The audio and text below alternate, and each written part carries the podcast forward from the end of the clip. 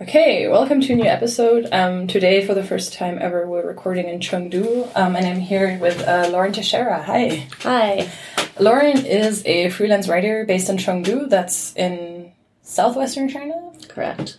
um, and in the in Sichuan province, which is known for pandas and very spicy food. Yes. But we're going to talk about uh, culture. Um, a while back, we got comments that people said they wanted to hear more about things that young people do, and since I'm woefully inadequate when it comes to pop culture, um, Lauren is here. Uh, and primarily, we're probably going to talk about hip hop in China. Fine with me. Um, is there? Presume that people don't know anything about hip hop in China. Like, I get Your, like, your listeners? yeah, and me. Oh, okay. Um, I'll, I'll assume it. Uh, what is like when people when you say, "Oh, I write about hip hop in China," and people are like, "What is that? Like, what is it Mhm. like?" What do you respond to that? Like, would you can you characterize it somehow? Um, like people ask me, like what, like should I describe what hip hop is as a music genre? No, more like, is it different in China? Like, what should you know about hip hop Oh, in okay. China specifically, Okay, which I know what people in China specifically. Um, or is it, just like everywhere else? It is like everywhere else that's not in America derivative of the American genre. So it's heavily influenced by uh, American hip hop, which is where hip hop comes from.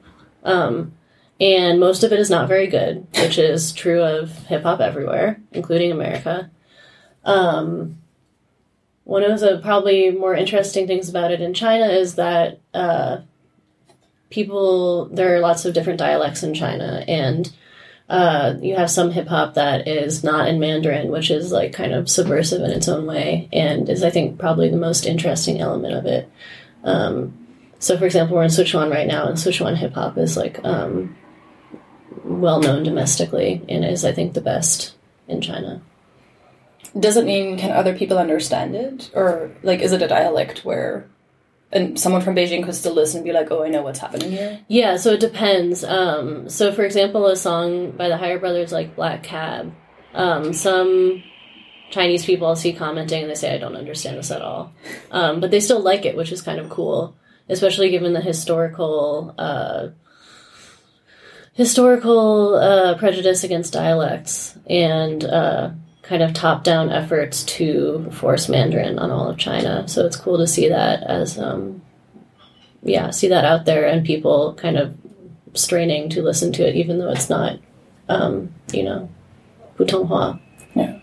Why can you maybe say a bit more about why it's subversive in itself to not rap in standard Mandarin? Um, well, I think as we've seen in, you know, Xinjiang, for example, uh, you know, assimilation, uh, linguistic assimilation and, you know, so-called cultural assimilation is kind of a, a classic tool of authoritarianism. And, you know, Putonghua has been uh, a tool of state control since basically the beginning. And it's still, uh, if you want to, you know, have social mobility, work for a big company, or especially if you want to become a cadre, um, you have to speak good Putonghua and basically not have an accent. Um, and so embracing your provincial accent is, I think, pretty subversive. And then making kind of a popular cultural product with it is like even more subversive. And now there's, in some ways, like among young people, Sichuan dialect is even considered cool, which is like not something you would ever ever really thought of. Yeah, so I think that's cool. Maybe we can get like the politics bit out of the way right in the beginning and then talk about the music itself. But Yeah. so to what extent is because a lot of times the first question people ask about China is so how does this interact with like the fact that China is an authoritarian country? Yeah. Um, is hip hop political? Yeah, so the answer is everything in China is political, right? Literally everything is political from, you know, just like the trees on my street uh, to like, you know, music. Everything's political, right? This is a this is a very effective authoritarian state in which every aspect of life is micromanaged. So, uh, and especially something that is uh, kind of indigenous and kind of an art form that's not created top down, uh, like some other pop music in China, is uh, challenging to the state just by existing, right? Anything that expresses uh, people's opinions or like envisions a different mode of life from the one prescribed by the CCP is uh, political. So I'll start with that. In terms of you know outright saying uh, "fuck the CCP," uh, you don't have rap like that in China, and you basically never have. Right? We live in a post Tiananmen world, and people. Uh, you know, for reasons of self-preservation, don't go out and say that. There was, um, in the 2000s, there was a famous Beijing hip-hop group called Yin Ts'ang, um, and they they wouldn't go as far as saying fuck the CCP, but they would like have you know what we would now recognize as like you know politically conscious rap.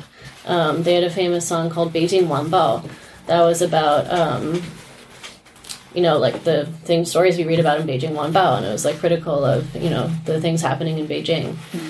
And um, then there was another called something. It wasn't Woda Laoshi. It was Nihal Laoshi Nihal maybe and so that teacher. Yeah, and that was about. Uh, it was basically criticizing China's kind of mindless school system and system of rote memorization, and which is, as we know. Uh, a very subversive thing to do as the you know the Gaokao the or the college entrance examination system is kind of one of the CCP's main uh, tools of control and social order and control and criticizing that system represents like a real challenge to um, the country um, but they were like routinely harassed and uh, even pulled in by the cops. I've heard at some point. Some of them, one of them may have spent some time in jail, um, and they have since disbanded. Was that for um, music? Like, yeah. oh wow. Okay. Yeah.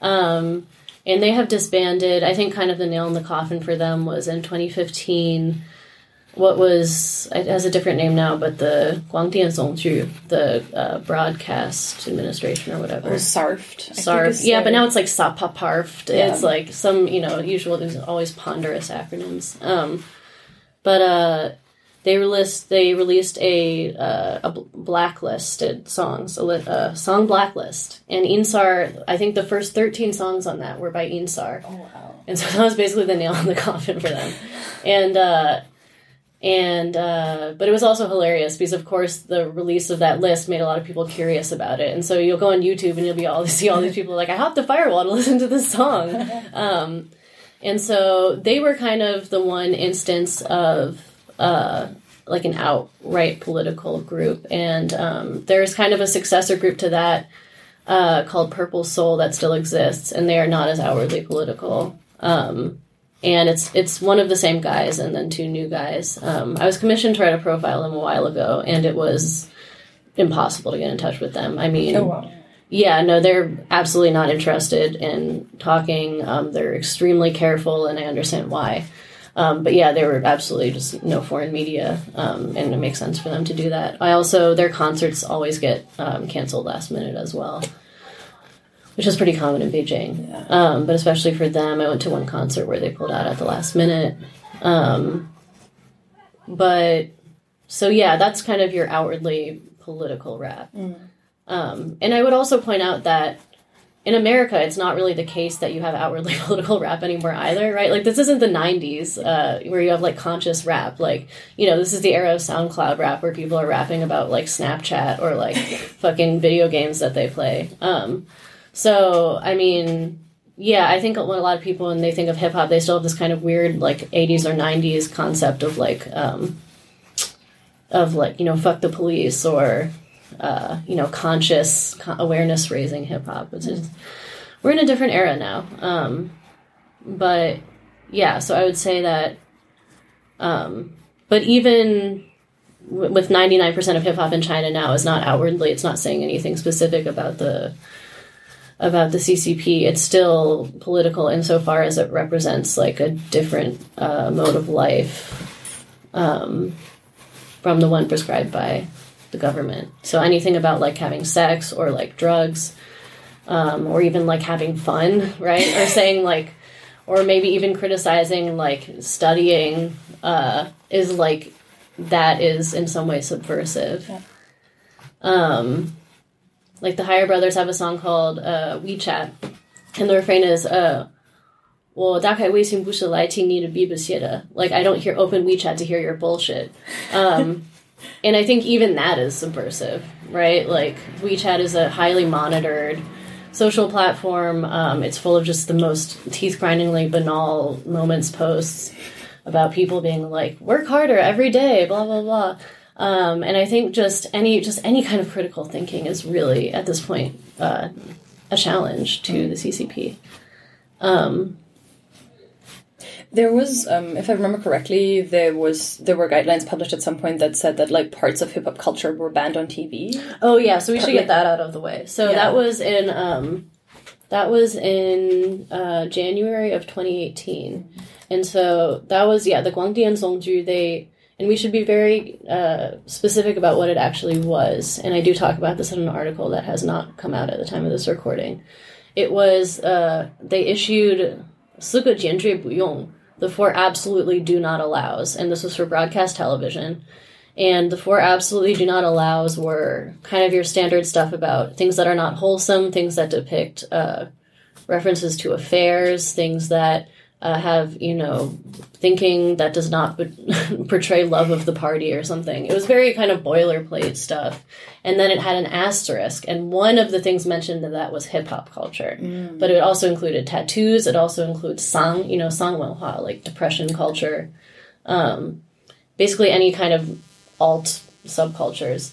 Um, but the reason why everyone kind of took it to be it was called a hip hop ban is that it was basically pretty transparently a response to the the PG one scandal. I don't know if you heard about that. No, can you explain that? So PG one was the uh, winner of the first season of Rap of China, which was a massively successful show. It brought hip hop out of from being a tiny subculture into being this just like massive cultural phenomenon. Um, and PG one was the winner of the co-winner of the first season, and he was this young guy. He was uh, kind of talented, like kind of sexy. Like he was just like um, he just became a huge star overnight. He had endorsements with uh, Estee Lauder. He had endorsements with uh, Procter and Gamble hygiene products.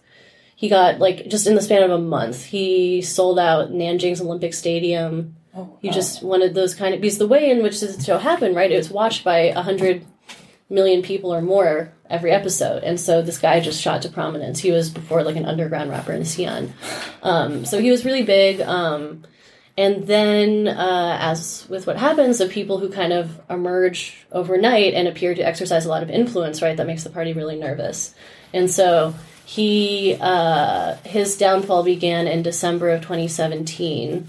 Uh, right, so there's been kind of this heated ramp up of his celebrity, and then in 2017, the uh, Communist Youth Daily comes out with an article saying we found some old lyrics of him that are of his that are unwholesome, and they were references to maybe uh, sex and uh, maybe drugs.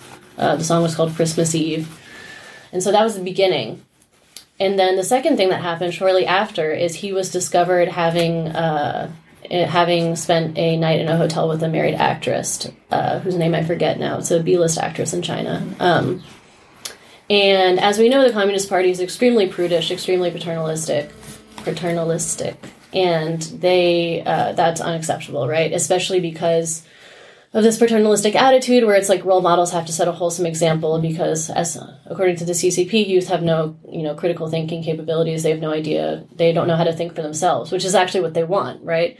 But that being as it is, uh, they're worried about you know their minds being misshapen by these unwholesome idols, and so. Um, you know, for what for what would have been just like a minor news item in America, a celebrity having an affair, uh, that just brought everything down. That was just completely unacceptable. And so he lost all his endorsements. He lost uh, his record label contract, um, and ever since he's been kind of on the he's been kind of licking his wounds since then. He still hasn't really made a comeback. um, I mean, he still has quite a big following on Weibo. His Weibo was taken down as well all of his songs were taken down. I think since some stuff has come back up. But um so that was kind of the message from the CCP like to these overnight idols like be very fucking careful. Um and set a good example for the youth. And also be careful of what you did in the past. Like that's like the weird thing, Right. about it, right? Because it wasn't all about stuff that he did after he got famous. Yeah, I mean I think it was also they just realized he was becoming too famous and they were like let's do anything we can to like bring him down as fast as possible.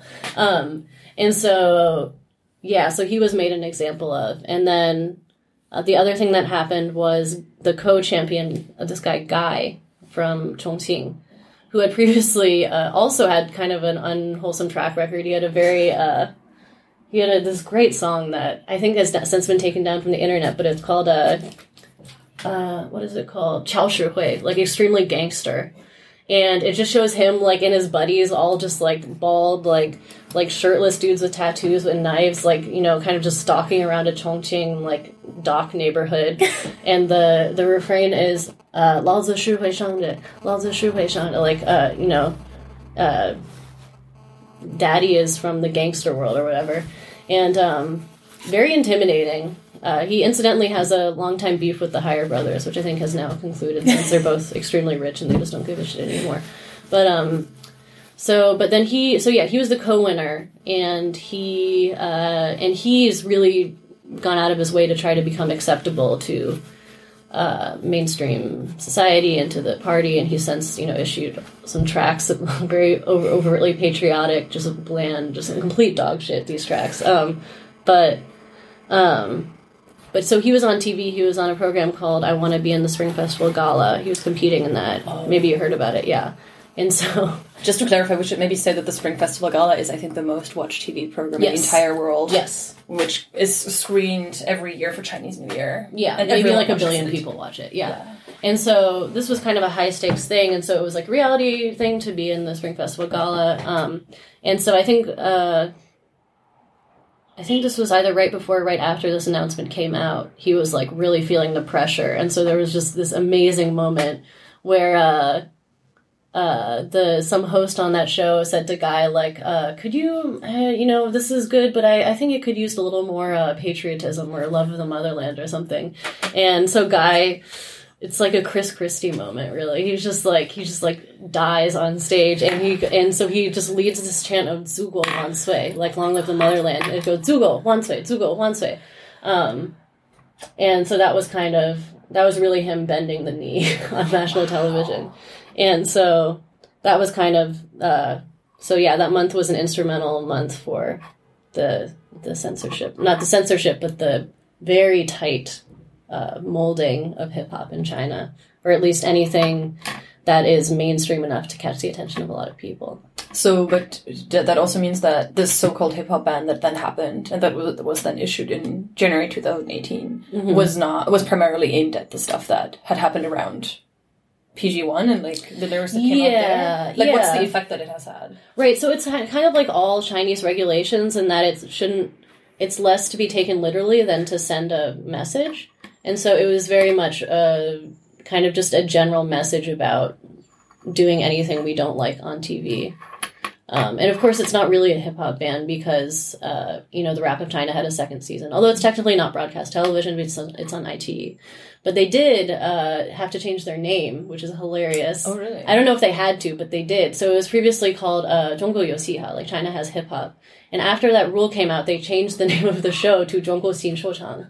So they took out the name Xiha because that is the word that was used in the ban. Yeah. Right? So this is how fucking stupid Chinese politics are. Um, and so yeah, so it was just, you know, it's like anything, it's just sending a message, right? It's scaring people and it's letting us know that we're, let them know that we're onto you. Yeah.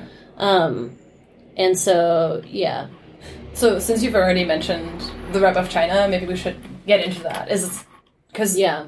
or maybe like I guess for starters, how long has hip hop been a thing in China?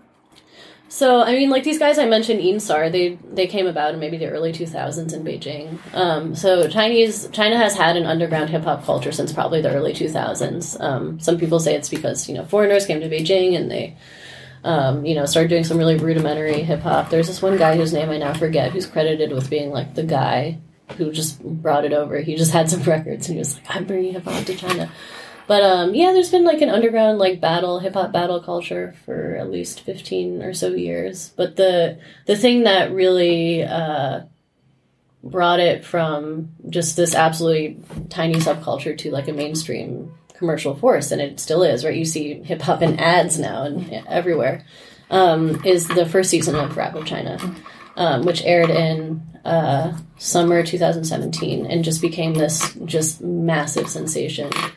Um, I mean, just just one of their all-time biggest hits, I think, and um, also inaugurated the era of uh, talent competitions, online so-called um, Wangzong.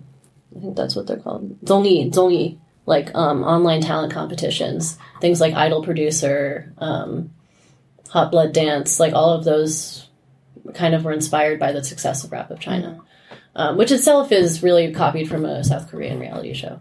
But you know, not that surprising. Um, but so yeah, it just became huge, and I think part of it. So there's some reason. There's several reasons why it became popular. I think one of them was that the anchor of the show, the host, is Wu Yifan, who's probably the biggest celebrity in China. Uh, Kris Wu, as he's known in English. Um, he's yeah, he's probably one you know one of the top three male celebrities in China. I mean, absolutely huge. And then there is uh, that it was genuinely entertaining. Like I watched the first season, and it, it's great. Um, and I think what made it so entertaining is they were members of basically in completely unvetted subculture. Like they were like real people who like had their foibles and like would talk shit about each other. And um, you know, you had these strong personalities and uh, you know, and you have this kind of exciting genre that people had not been exposed to before. I mean, they're very good with production and like lighting and sound and um, they were also good at explaining hip hop as they were going on. Like they would have these all these annotations in the lyrics that were like, "That's the punchline. That's the rhyme," right? So it was very user friendly, um, very accessible, and you know, kind of electrifying in a way. Um, and yeah, I mean, it was it was extremely entertaining. I mean, I watched the whole first season; it was great. Um, And there was a second season. there was a second summer. season that I so the second season happened this summer that and that is Zhongguo Qing Shuochang, not the same as Zhongguo Yosiha. The the English name is the same, the Rap of China.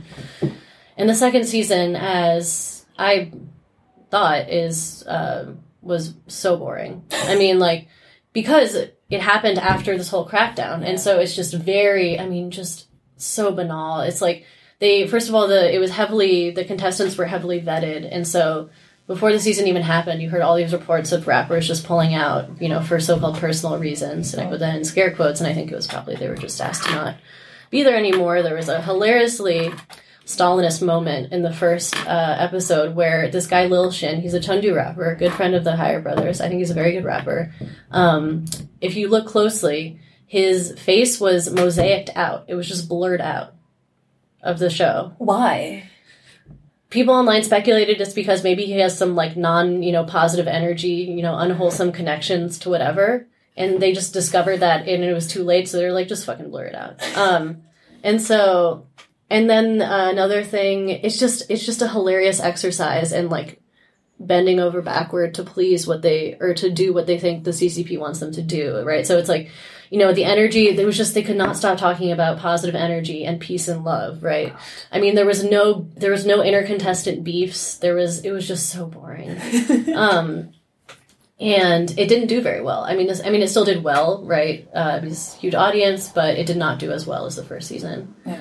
Um, and if you look at all the like the I monitor Chinese hip hop like WeChat accounts pretty closely, and they're all just like, "Why did the second season suck so much?" And it's all like, "Oh, because all of the contestants were boring and they only talked about peace and love."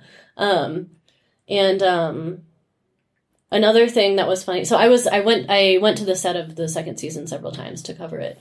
Um, and you go backstage and it's just fucking freezing, and it is like it's the summer, but like in the reason why is because um, so so tattoos were mentioned in the hip hop ban as well, and so it's the middle of the summer and everyone's just wearing long sleeves, um, and so tattoos they took a number of measures to cover up tattoos. Either you had to wear long sleeves, or uh, they had like this cast. It was just an arm cast. So if you had so if you're wearing a t-shirt, you had to cover up your uh, tattoos with an arm cast. And hilariously, the announcer of the show has tattoos. So he was just wearing this like very conspicuous arm cast that like has the Rap of China logo on it. And then the other way, and I saw they did this to Kris Wu a few times. They just blurred it out. They just blurred out his tattoo. um, so it was just God. really hilariously done the whole season.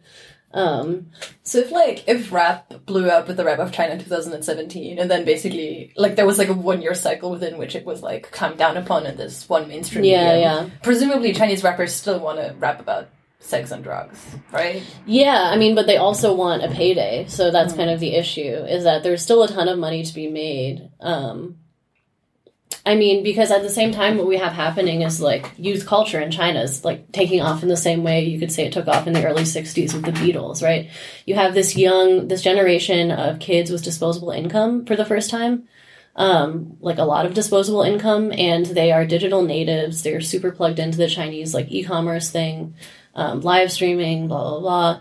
Um, so now, just in the past two years, like hip hop festivals have taken off. That's hugely lucrative. Merchandise, um, branding, branding is huge. Um, I mean, you can do these branded concerts, you know, in collaboration with like Xiaomi or whoever, and make a ton of money. Um, I for the story I reported this summer that still hasn't come out. I went to the concert of a Rap of China contestant named Three Bangs, San Bangzi, who's really cute. Um, I like his music a lot too, and um, he and his like music partner they had a concert in beijing it was sold out. I think the average age of attendees there was maybe like 19 like i think i'm 26 and i think i was the oldest person there. Um, except for a photographer. Um, and there's uh, so like half of the income they took home from that concert they took home they said they took home 80000 rmb from that one night. And half of it came from the premium for oh wait i think it was 80000 maybe it was 8000 no that has to be more than that. No it was way more than that. It was 80000 um, half it came from the premium paid for vip tickets Oh. which is that you get to take a picture with a performer right? And you know chinese social media is so like even more so than american social media. Like pictures are everything. And so there are all these kids like almost half of the people there paid for the vip ticket um, like an extra 100 kwai. And there are all these kids who are just waiting in line to take a picture with them. And it's like that easy to get you know double the money. I mean it's just it's like it's a gold rush basically. It's the wild west and um yeah so that was fascinating One thing I'm wondering is because I mean, Chinese young people also aren't stupid, and if Mhm. people just like rap about how much they love the motherland, that's also not something that's like super appealing. yeah so Mm-hmm. yeah it sounds like there's like a line oh to be yeah walked, right? it's very much it's it's really delicate because like chinese young people like yeah like they want uh music that's like cool and edgy yeah. um but yeah artists really have to toe the line and like i do think again that's the reason the second season was not nearly as popular Does it mean that like is are there platforms for rappers in China beyond the rap of China where they can become famous? Yeah, yeah. So I mean, even small time rappers now can kind of profit off of this wave of hip hop, like um, again with branded performances, um, endorsements, or not maybe not endorsements if you're a small time rapper, but yeah, you can do a festival or because it's like the demand is so high and there's still a pretty small supply of rappers right? Because it, this thing didn't really wasn't a big thing until very recently. So yeah i mean you can still uh, do festivals or um, you know like uh, if a shoe store opens right you can go and rap at that. It's like stuff like that. Um, so yeah there's still opportunities for branding and stuff. I think actual music streaming is still there's basically no money to be made from that. Oh wow, okay. yeah but yeah it's interesting How okay? Are there like who are like big names that you think people should know if they want to like know about Chinese rap? You already mentioned Yin Ts'ang from like Mhm. a while back, and then the people who won the first season of Rap of China. mm-hmm. Um, can you maybe briefly like does Kris Wu, the guy who hosts Rap of China who's so famous, does he Oh. rap at all? Kris does, and I could do a whole podcast about Kris Wu. He is a fascinating young man. Um, he is. Uh, I mean, really, I literally could do a whole podcast about Kris. I mean, Um, go. my dream, my dream is to profile Kris. If any editors are listening to this, I would. My dream is to profile Kris for GQ because he is just such a fascinating cross cultural figure. Um, Kris is. Um, so he's Chinese Canadian, and he moved to from Guangzhou to Canada when he was like ten or something. And then, as the story goes, he was like eighteen, and he was scouted for a K-pop band that was, um, you know, I guess these these companies come to Canada to scout like Asian people for their bands, and so he was recruited into EXO, which became probably the biggest or second biggest K-pop boy band of this decade, and that's why he's so famous in the first place. Um, it's him, and what was brilliant about this band is that half of the members were Chinese, which was very smart because China's kind of a growing market for uh, K-pop. Japan is still the biggest, but China is like Japan is stagnant and China's growing, and so it was half Chinese boys, half Korean boys in EXO, and um, Kris was the rap because K-pop groups usually have a rapper, and Kris was like the rapper in it. Um, and then it became huge in China. Um, and in 2014, Kris and Luhan left the band out of like contract disputes or something. And that's probably the thing I respect Kris most for is leaving his K-pop band because those bands are crazy exploitative. And he was like, I now have fame, like I can go off and do my own thing. And so he went back to China, um, just started a bunch of movies, like action movies, romantic comedies, whatever. Um, everyone is a hit. Um, I mean, I'm sure you've seen his face all over the city. I mean, it's basically inescapable. I think he must have like at least several dozen endorsements. I mean, it's like you'd think that all his endorsements would like dilute his star power somehow, but they don't. Like he's just literally on everything. Um, probably his most famous ones are Xiaomi and uh, McDonald's. Yeah. Uh, I believe he has something with Nongfu Mountain spring water, um, which is ubiquitous in China. Like, so ubiquitous. Like it's more than ubiquitous. It's yeah. like everywhere. Like it's what people drink because you can't drink tap water. Yeah, yeah. And Kris is the face of that. So he is. I mean, just uh, an amazingly huge star. Um, and what Kris did, what, and I think it's really. Uh, I do think that he single handedly kind of shaped the course of Chinese culture and that he has always been a hip hop fan. He listened to hip hop as a teenager. And at some point, he decided, like, I want to become an international hip hop star. And that's why he decided, he agreed to become the host of Rap of China. Mm. And that decision is basically what allowed that show to become so big. Mm. I mean, who knows what, how big it would have become if Kris hadn't hosted it. So, I mean, he's just like, just the amount of influence he exercises in this country is staggering. Um, do you have any opinions about his rapping? Uh, Kris is um he's fine and he's really trying. Um I think he's no, okay, I think that he's like he's released so he just released an album a few months ago. Um I don't know if you followed the whole scandal about it. So it's like you didn't hear about this at all? Maybe. so it basically shot to the top of the iTunes chart under suspicious circumstances and basically what people think happened is that a lot of his Chinese fans jumped the firewall to like buy albums on iTunes. Um, because like this, his Spotify numbers didn't match up with like the iTunes numbers at all, and so that's probably what happened.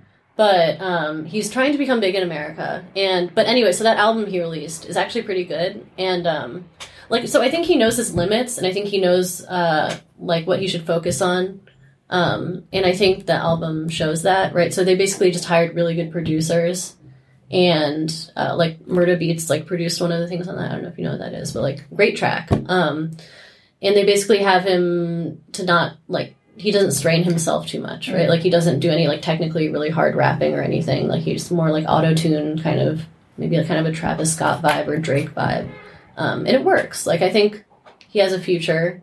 Um, especially if you can continue to keep teaming up with like the best producers in the world, right? Because he's so rich, like, um, and that's how pop stars are made, right? It's never like from, or a lot of the time, it's not from innate, you know, searingly uh, amazing ability. It's from having a good team of people and having like a very coherent image, which is what he has.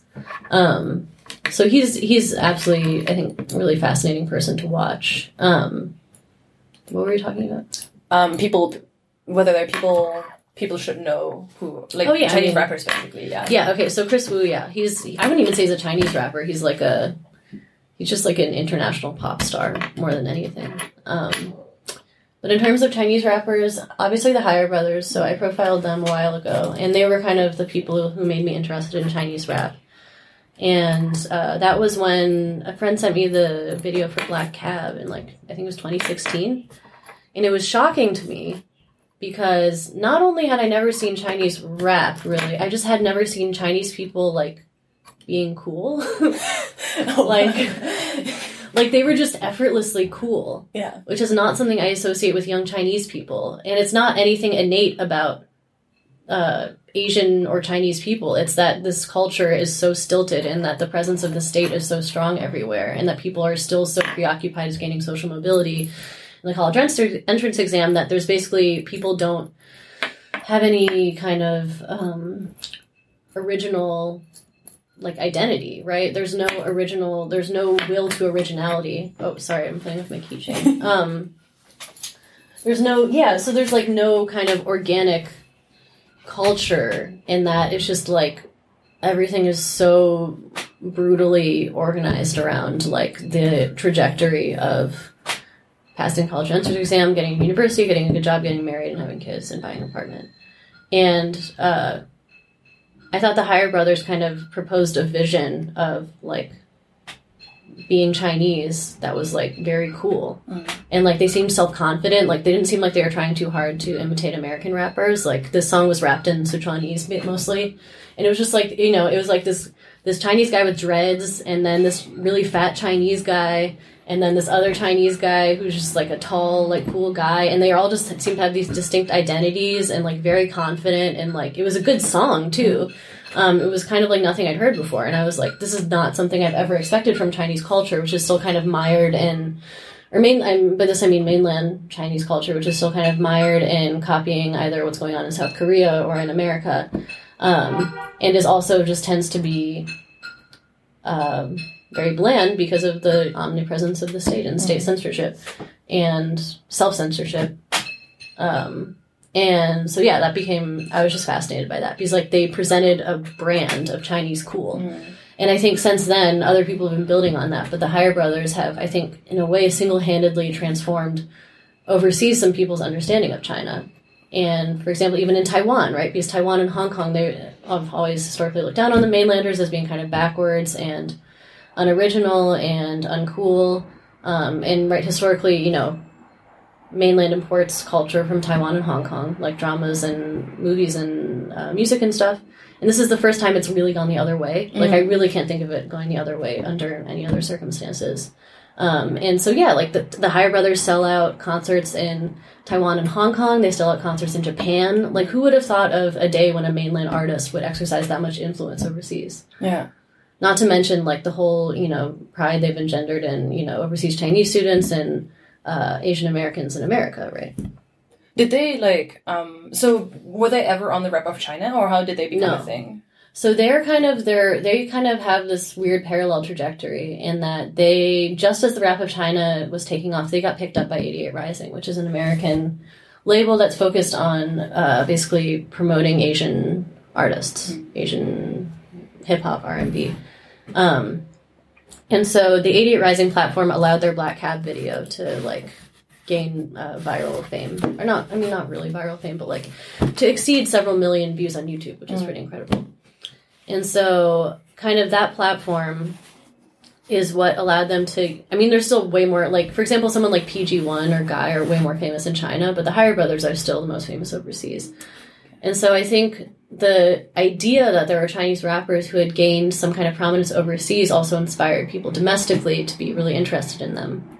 They also had already had a pretty big fan base, at least in Sichuan or in Chengdu before. They're, they're from here. They're from here. right? They're from Chengdu. Yeah, um, they're from the Chengdu scene. Um, except for DZknow, who is from Nanjing, but he, as the story goes, he met them on Weibo and he just decided to pick up and move to Chengdu, which is like an incredible thing for a Chinese person to do, right? Just to be like, fuck it, I'm moving to Chengdu and rapping. I met these people on the internet. Yeah, yeah. I mean, that's like that's kind of you know we, that's an amazing story, and um, yeah, and they're an amazing group, and uh, they really inspire people, uh, young Chinese people, especially in Chengdu. Like they're they're you know they're like hometown heroes, Yeah. which is like really cool. We'll definitely link to Black Cab, which I think is also like it's about illegal cab drivers, which is Yeah. one of the most Chinese things you could potentially. Yeah, exactly. yeah, yeah, yeah. Incredible. Yeah. Is there um since they come from Chengdu, are there other rappers from Chengdu that you think people should maybe pay attention to or that are worth listening to? Yeah, I mean, so in my opinion, the Chengdu scene is like by far the best in China. Um, I think Chongqing has some cool artists as well, but um, Which is Chengdu right is- around the corner. yeah, yeah. So it's kind of you know they have an ongoing beef, which is kind of hilarious. Um, but Chengdu, yeah, I so I like um, so I wrote a noisy article about the Chengdu scene and a few of the artists I named. So for I first of all, huge fan of Boss JD. I just want to get that out of the way. This was the Boss JD was the OG Chengdu rapper.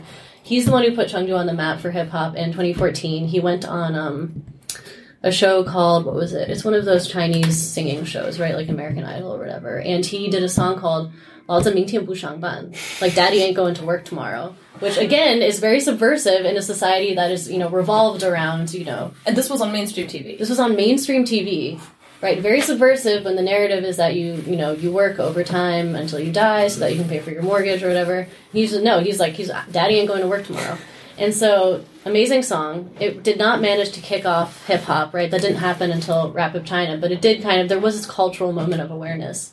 Um, he's this fascinating just like foul-mouthed you know very small diminutive man who's just like heavy sichuan accent um, not you know not afraid of anything. And he suffered for that too. I mean and that so he came out with a song called Gua Lao Wai, like stupid foreigners. Great song in my opinion. Um, but i think that uh, it got some attention from the foreign press and of course you know ccp is hypersensitive to anything involving foreigners and so he was banned from performing for like a year and i think he's still there must be some kind of unofficial ban on him because i went to a show in Chengdu a few months ago where he was supposed to show up and then he didn't show up. Mm. It's very suspicious. Um, but I think he's great. And um, I like an artist called Ty. Um, he's also he's a good friend of Boss JD. He is, um, you know, he has kind of a um, deadpan affect, but I think his music is good. He also has some very Sichuan inflected like lyrics and stuff. Um, I like an, another. This is a rap trio called ATM. I know the acronyms. There's so many acronyms. I wish people would stop naming themselves acronyms. Um, I think their Chinese name is uh, Dingji Wanjia, like mm. first-rate players or top-notch players or something like that. Um, and I think they're really good. Um, yeah, I mean, you can check out. You can link to the article, I guess, yeah, in this that. show notes. But um, I think they're great. There's a guy called TSP. He's a real character. He's kind of a what is he? He's kind of like he did. He kind of a uh, molds himself as like a like a real like player like ladies man and he has all these kind of like very smooth sexy r&b jams that are really really straining the limits of what is allowed on the chinese internet and i think a lot of his stuff is regularly taken down to be honest if he gets any more well known he'll probably i mean i don't know what he'll do because it's just I mean, the only reasons that these guys can be as subversive as they are is because they're not that famous, right? So, like, the more famous you are, the more pressure there is on you, and I think the Higher Brothers are really feeling that right now. Mm. Um, Do you know whether they can live off this, like being rappers? Yeah, so they can, which is incredible. And so, uh, so that's the sweet spot, basically. Yeah, right? it's a sweet spot, but it's like, but nobody wants to be a middle grade rapper forever, right? People want to be famous. And so, um, yeah, so right now, a lot of the rappers I know, they just like, you know, they make money from like branded performances and merchandise. Um, uh, and also Chengdu, the, cost of living is really low, so mm-hmm. I think that's another reason why there has been able to be a good um, rap scene. Um, but yeah, it's it's very cool. Um, Are you aware of any other parts of China that have like created like a similar or like at least somewhat comparable scene, or is it just here? Yeah, no, no, there are other scenes. I think Changsha is known for having a pretty big rap scene. They have a, a collective there called C Block, maybe, mm. um, and that regularly beefs with Chengdu. So the Chengdu collective is called CDC, and so there's they're always beefing on Weibo. And um, what does it look like? It's just people talking shit about each other okay. on Weibo. It never, you know, it's not like the '90s and like drive-by shootings or anything. um, but uh, Xi'an, I mean, that's where PG1 came from famously. Uh, the called Hong Hui is his original like group. But um, yeah, I can't say there's any artists that particularly have caught my eye in any of those scenes. Um, but yeah, it is cool that there are like regional scenes, right? And again, in a country where regional identity is routinely suppressed. um, I mean, who knows how much longer it'll go on, you know? Um, I remember that in the article um, about Chengdu rappers, and I've also heard about this before, that you wrote that there are at least two Tibetan rappers. Yeah, well. yeah, um, yeah. To what extent do like ethnic minorities? I think there was a there was a Uyghur rapper. I mm-hmm. read about that a while back. Yeah. To what so, extent does that feature into it? Like, uh, yeah, so that's kind of fascinating. So first, I guess we can talk about the Uyghurs. So the winner of this season of Rap of China was a Uyghur and as was the third place contestant, who was kind of the breakout star of that season. Um, they're both Uyghurs uh, from Xinjiang. One is from Kashgar. One is from uh, Urumqi, I think.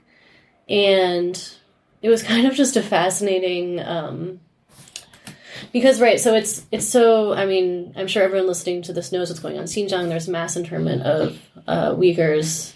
Uh, there's maybe up to a million people in internment camps right now. Potentially more. Potentially more.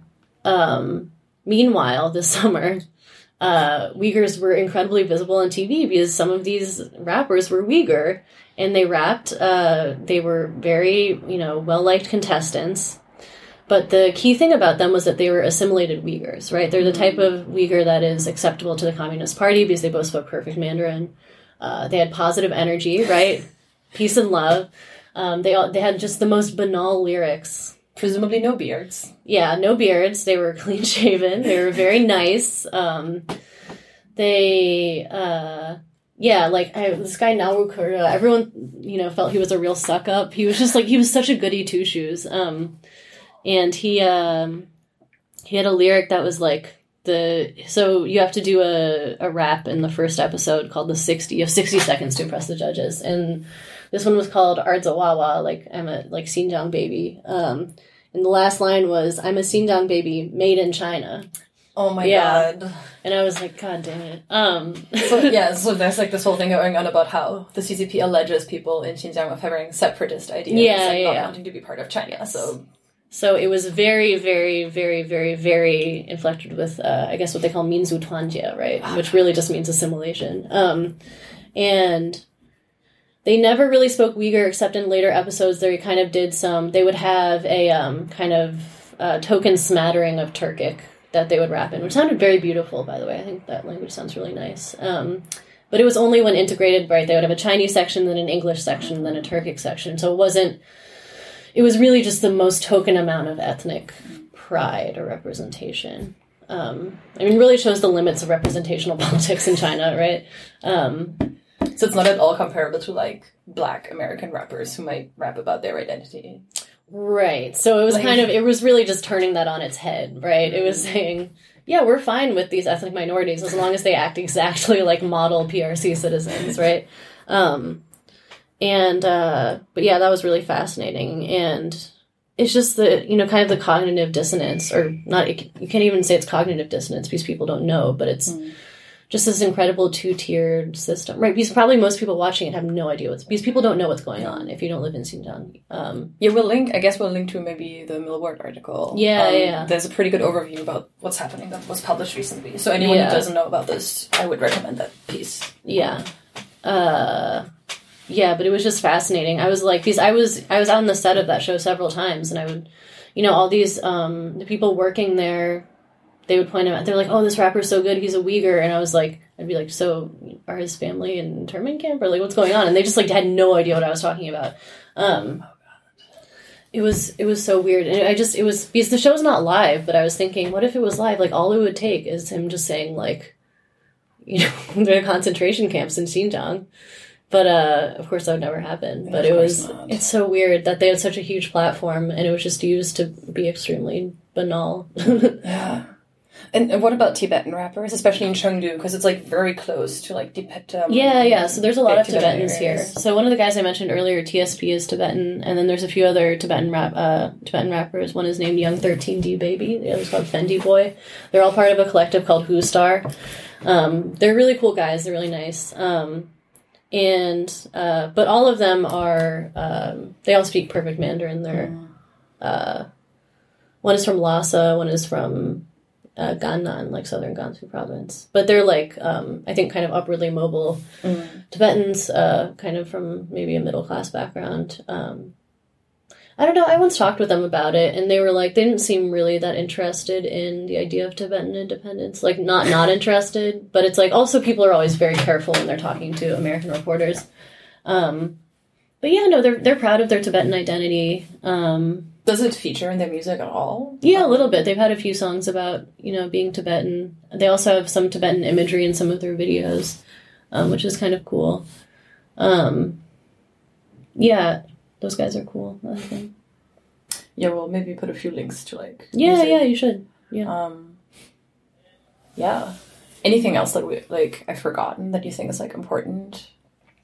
Or Oh wow. it seems like a massive and interesting but very complicated situation and scene. Yeah, I mean, I don't know. Things are probably just going to get worse, right? I mean, the crackdown will continue. Um, but it is interesting. This phenomenon has been unleashed on China. This desire for hip hop among the youth, like kids, you know, aspire to be rappers now. Um, Which presumably also means that more people will come up, right? Like Yeah. maybe people get like blended Yeah. into the blended into the mainstream, but others Yeah. are gonna come after them. Right, yeah. So this is the cat that can't be put back in the bag. Mm. And that is cool. Um, again, it's going to be very tightly controlled. But, um, and then it's also this whole thing of rent seeking. Like, the I talked about this a little bit. This article I wrote about South Row is like youth culture phenomenon that the CCP doesn't like, like hip hop or South Row, which is like little fresh meat, basically like kind of effeminate seeming boys.